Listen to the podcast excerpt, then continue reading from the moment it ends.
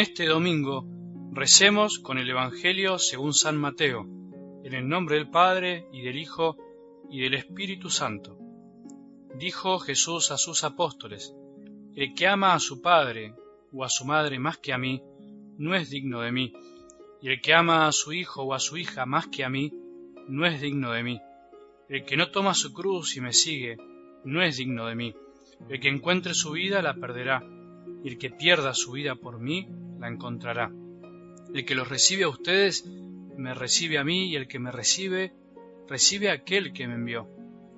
El que recibe a un profeta por ser profeta, tendrá la recompensa de un profeta, y el que recibe a un justo por ser justo, tendrá la recompensa de un justo.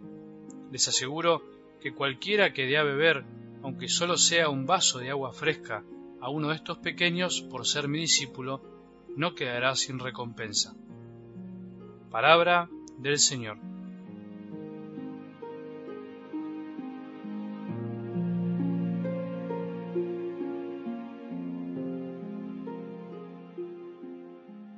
El domingo se vuelve más fecundo, mucho más cuando se descubre su sentido más profundo, cuando descubrimos que realmente es el día del Señor.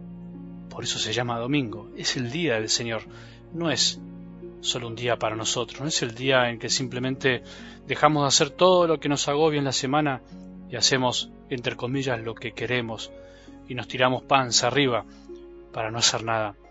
Es la Pascua de cada semana, el día en el que de alguna manera revivimos que Jesús está vivo. Es la Pascua semanal, el paso de la muerte a la vida de cada semana el tuyo y el mío y el de todos. Bueno, hay que hacer el intento de alguna manera de santificar el domingo, como podamos en una situación que estemos, pero hacerlo día del Señor. Cuánta fuerza, cuánto coraje nos falta a veces en la fe a los católicos. A veces parece que estamos dormidos. ¿Creemos o no creemos? ¿Creemos que es el día del Señor? Sé que lo que te voy a decir es difícil y hasta parece duro por el mundo en el que vivimos y porque teniendo familia todo parece más difícil. Así que por ahí estarás pensando, bueno, es fácil decir eso porque sos sacerdote y te tenés que dedicar a eso, es fácil porque no tenés una familia detrás. Es verdad, y estoy de acuerdo que a veces los sacerdotes decimos con mucha liviandad cosas a los demás, a lo que los demás tienen que hacer, y nosotros a veces no las hacemos o no las vivimos, no las experimentamos o las miramos de afuera. Es verdad, puede pasar. Pero no te olvides que también los sacerdotes no salimos de un repollo, tuvimos y tenemos una familia, no nos trajo la cigüeña a este mundo. Venimos de una familia hecha de la misma madera que la tuya, con sus cosas lindas y sus dificultades, con sus heridas, dolores y alegrías y gozos. Por mi parte, gracias a Dios tengo una linda familia de sangre, seis hermanos, mis padres que todavía me acompañan y ahora se sumó un batallón de sobrinos, ya casi 18. Y además tengo la gran familia de la iglesia, que es un regalo inmenso, que hoy es la comunidad de mi parroquia. Con lo cual sería medio ilógico decir que tocamos de oído ciertas cosas, que no tenemos experiencia de familia. Si hay algo que viví junto a mi familia y que nunca dejaré de agradecerles es cómo vivíamos el domingo. El domingo era para nosotros, con sus idas y venidas, el día del Señor, del Señor que ama a la familia y le gusta ser amado por una familia. Porque es así, una cosa no se opone a la otra, sino que la una potencia a la otra, la exalta, la enaltece, la trasciende.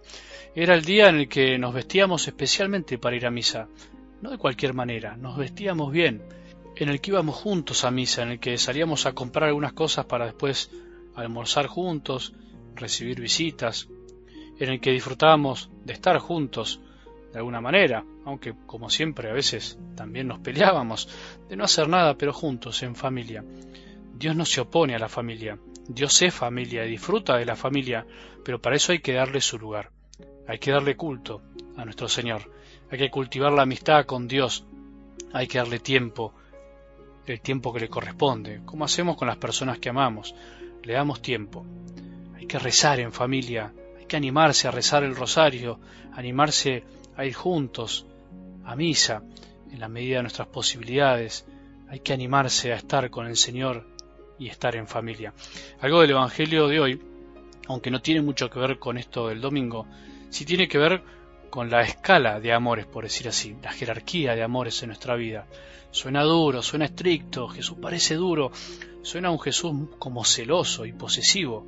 El que ama a su padre o a su madre más que a mí, no es digno de mí. Y el que ama a su hijo o a su hija más que a mí, no es digno de mí. ¿Escuchaste eso? El que ama a su hijo o a su hija más que a mí, no es digno de mí. No olvides esas palabras. Y no te escandalices, no te asustes. Vos y yo hacemos lo mismo. O mejor dicho, pretendemos lo mismo. ¿Qué pretendes de tu mujer o de tu marido? ¿No pretendes que te ame más que a los otros? Claro, ¿qué pretendes de tus hijos? ¿Que te amen más a vos o a otros papás? ¿No exigís que te amen más que a un tío, una tía, un vecino? ¿Qué necesitas de tu amigo o de tu amiga? ¿No te gustaría que te ame más que a un simple compañero? ¿Qué pretendes de tus padres?